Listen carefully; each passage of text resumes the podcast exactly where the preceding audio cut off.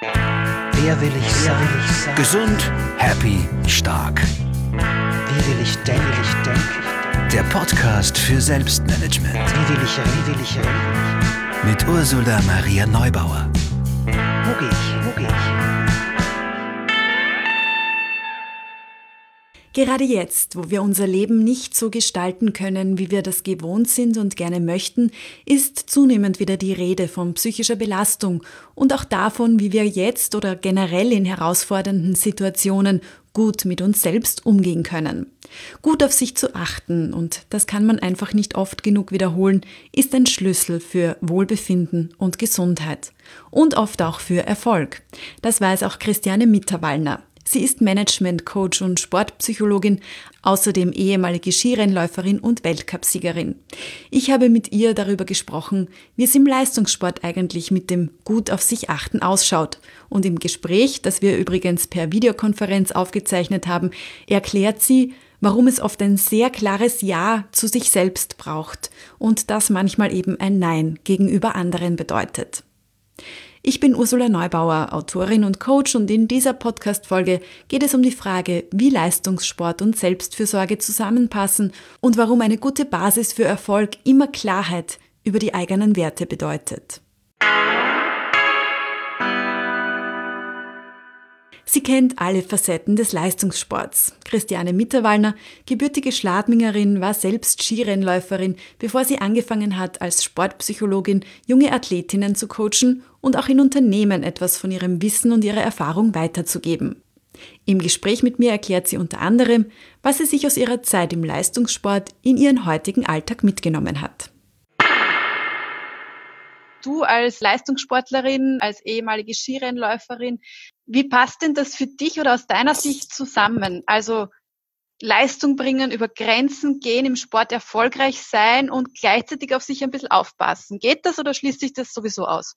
Ich glaube, äh, wir drehen das gleich mal um, nämlich glaube ich, ähm, dass Selbstfürsorge sogar Kernkompetenz für oder von Leistungssportlern sein äh, muss. Und man sieht das ganz gut an den wirklich, wirklich guten Leistungssportlern. Ich sage jetzt mal ein paar Namen.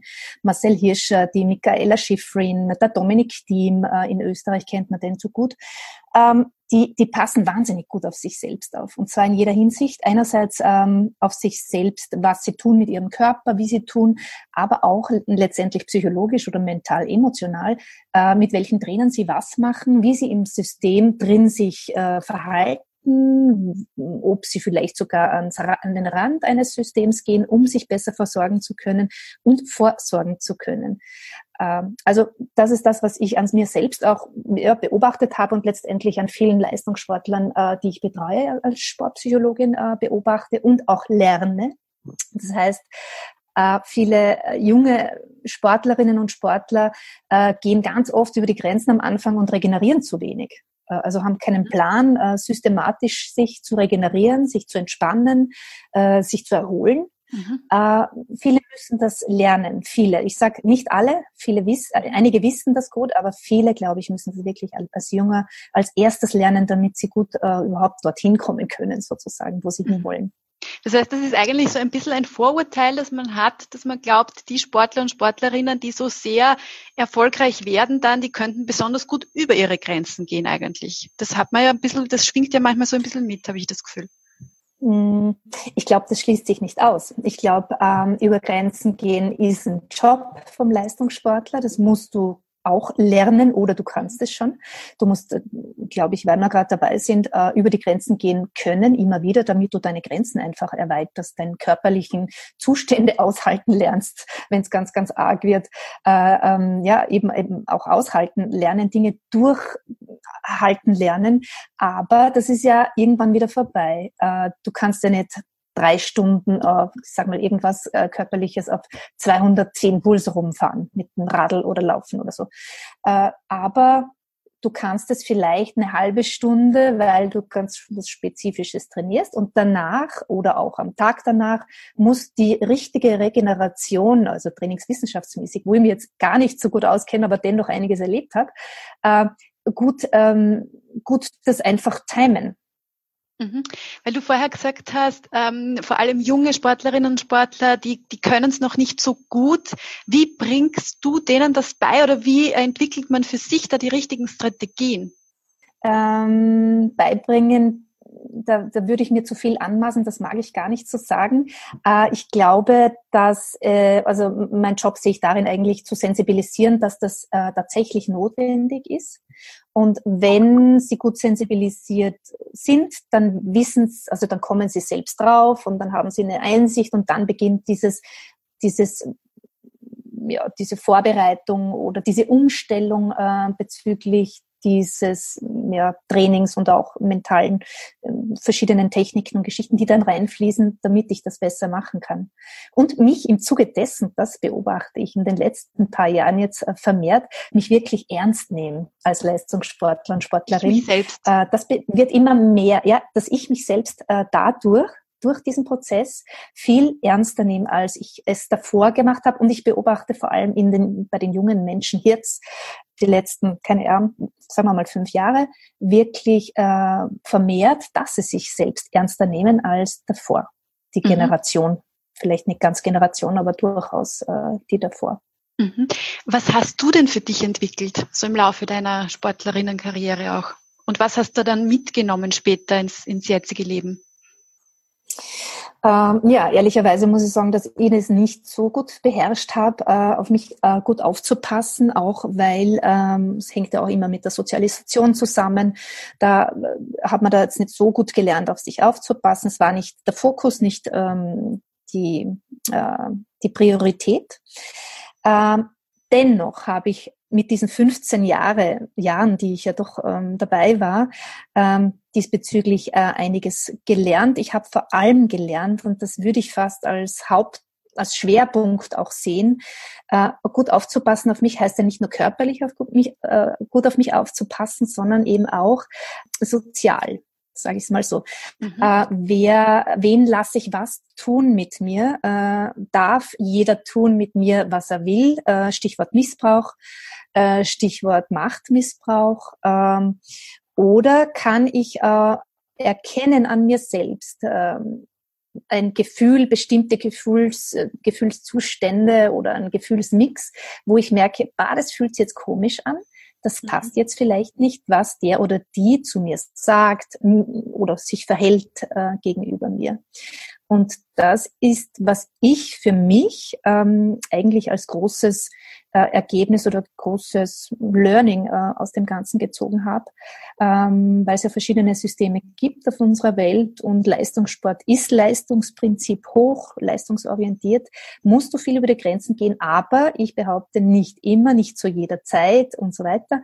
Und da auf sich gut aufzupassen, heißt auch eben mit Menschen so umgehen zu können, damit ich äh, sagen kann, na, das ist mir gerade zu viel, ich muss jetzt eine Pause machen, ich kann jetzt, keine Ahnung, eine Stunde weniger nur trainieren, weil ich hatte einen Kreuzbandriss vor sechs Monaten etc. Da muss man eben wahnsinnig gut auf sich aufpassen, ähm, um äh, Leistung bringen zu können, letztendlich mhm. erst. Was würdest du auch sagen, weil du von Systemen auch redest, ähm, wie schwierig das aber dann, also im ersten Schritt natürlich geht es darum, das wahrzunehmen und sich selber wahrscheinlich auch irgendwie ein bisschen eine Art von die Erlaubnis zu geben, auch mal Stopp zu sagen und auf sich zu hören wahrscheinlich. Das ist jetzt eine Mutmaßung. Aber wie, wie kriegt man es denn dann gut auch umgesetzt im Sinne von, da ist ein System, das erwartet das und jenes, da, da ist Druck, da sind äh, Vorgaben und sonstiges und dann kommt jemand daher und sagt, na, heute eine Stunde weniger, weil, ja. Also wie, wie schafft man es denn dann auch gut in diese Umsetzung zu gehen? Mhm. Ja, äh, ich das denke, das ist das einer der schwierigsten Dinge, äh, vor allem in einem System, wo ja alle oder viele gleichgeschaltet sind.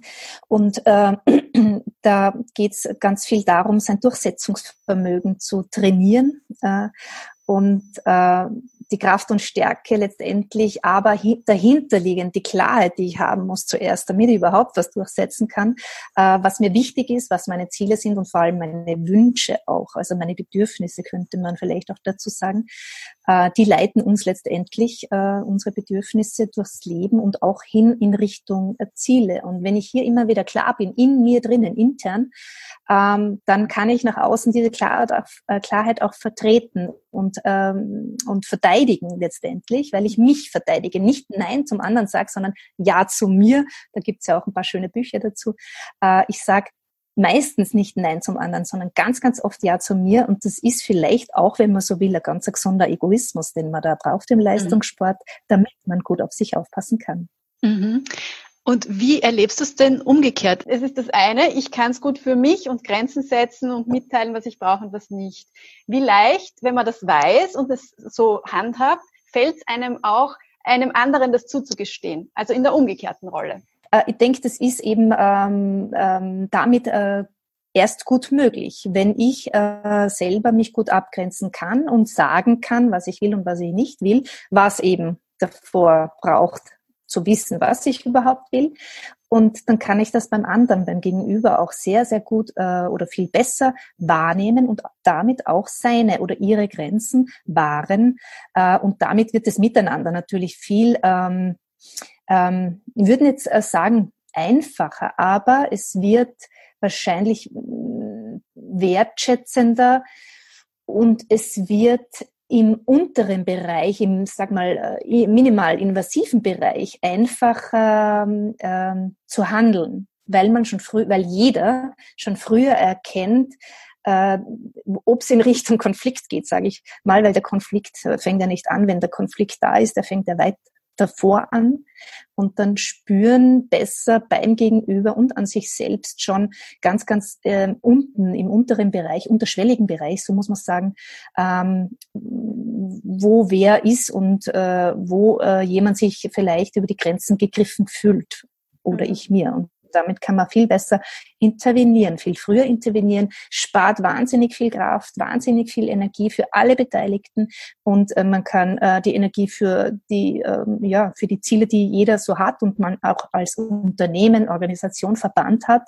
viel besser kanalisieren. Mhm. Das heißt, wir reden natürlich auch von Fertigkeiten, Kompetenzen, die man wahnsinnig gut im Alltag brauchen kann. Also da müssen wir gar nicht beim Leistungssport bleiben, oder? Äh, genau, ich würde sagen, ich habe ganz, ganz viel vom Leistungssport ins normale Leben ähm, hinein integrieren können und mir war gar nicht bewusst, wie viel man eigentlich lernt im Leistungssport bezüglich eben dieser verschiedenen Soft Skills, äh, die, die du lernen musst, wo du quasi nicht auskommst. Und äh, das brauchen wir alle fürs normale Leben äh, auch, um äh, eben gut auf sich aufpassen zu können und auch gesund zu bleiben vor allem. Eben nicht in einer Ohnmachtsstellung zu bleiben oder Phase zu bleiben, länger als notwendig oder ähm, ja immer wieder selbst in die Gestaltung zu kommen, in die in die Machtgestaltung zu kommen oder Gestaltungsmacht, mhm. wie man es um lieber, in Gestaltungsmacht zu kommen, sich selbst zu ermächtigen äh, und äh, das auch äh, sich trauen und äh, man darf, man darf mhm. das tun, sich durchzusetzen und seine Interessen äh, durchzusetzen, idealerweise klug, kultiviert und auf eine professionelle Art und Weise. Ich glaube, für mich, wenn ich jetzt mal äh, rückwirkend äh, mich als Person von damals betrachte, waren meine Werte nicht klar. Und das würde ich jedem, jedem, jedem empfehlen, wirklich äh, von Zeit zu Zeit, äh, weiß nicht, alle Vierteljahr, alle halbes Jahr zu schauen, ist mir das noch wichtig, was mir mal wichtig war und hilft mir das gerade in dem Setting, wo ich mich befinde, beruflich, privat. Ich glaube, das äh, ist, ähm, trägt wahnsinnig viel bei, eben Klarheit zu kriegen und diese diffusen, diffusende, verschiedenen Gefühle, ähm, Gefühlszustände äh, wegzukriegen. Je klarer wir sind, umso klarer sind wir nach außen. Und das ist das, was ich schon mitgenommen habe, weil das verlangt der Leistungssport so sehr. Äh, du kannst nicht sagen, ja, ich will Olympiasiegerin werden irgendwann mal. Ja, eh, aber wann? Und dann brauchst du einen gescheiten Plan dafür. Dann brauchst du einen Vierjahresplan, total durchgetaktet, äh, damit du äh, auch wirklich diese vielen verschiedenen Zwischenziele, die es dorthin braucht, auch wirklich machen kannst, abhaken kannst, damit das große Ziel auch nicht so schwer auf mir lastet, weil das ist ein sehr großes Ziel. Das heißt, du brauchst viele kleine dazwischen, damit das Große leichter wird und irgendwann auch am Ende von diesen vier Jahren oder kurz davor ähm, auch ein kleineres oder möglicheres Ziel wird äh, und damit vielleicht und hoffentlich auch erreichbar. Also auch Zwischenziele setzen. Ja, genau. Vielleicht, wenn du das jetzt gerade so ähm, ansprichst, ist das einer der wichtigsten wichtigsten ähm, Dinge, die auch viele junge Sportler nicht haben, weil viele kommen daher und sagen mit 13, ich will mal Gesamtweltcupsieger werden oder ich will mal Wimbledon-Sieger werden. Ähm, also es ist halt mit 14 ein bisschen äh, ein großes Ziel, wenn man noch nicht einmal sozusagen, ich gehe jetzt mal vom Skifahren nochmal aus, äh, wenn man noch nicht einmal im Europacup äh, Rennen gewonnen hat oder geschweige denn im Weltcup. Also das, äh, das Siegen lernen, gewinnen lernen äh, ist auch das Thema letztendlich, weil man ja auch verlieren lernen muss im Zuge vom Gewinnen lernen, sonst kannst du nicht gewinnen. Vielleicht einmal zufällig, zweimal zufällig, aber jetzt nicht herbeigeführt sozusagen. Und da spielen diese Zwischenziele eine große Rolle. Sich über die eigenen Werte klar werden, Grenzen setzen und Ja zu sich sagen, klingt relativ einfach und plausibel, fällt uns aber doch oft zu schwer. Mein heutiger Schreibinput betrifft deshalb die Erlaubnis.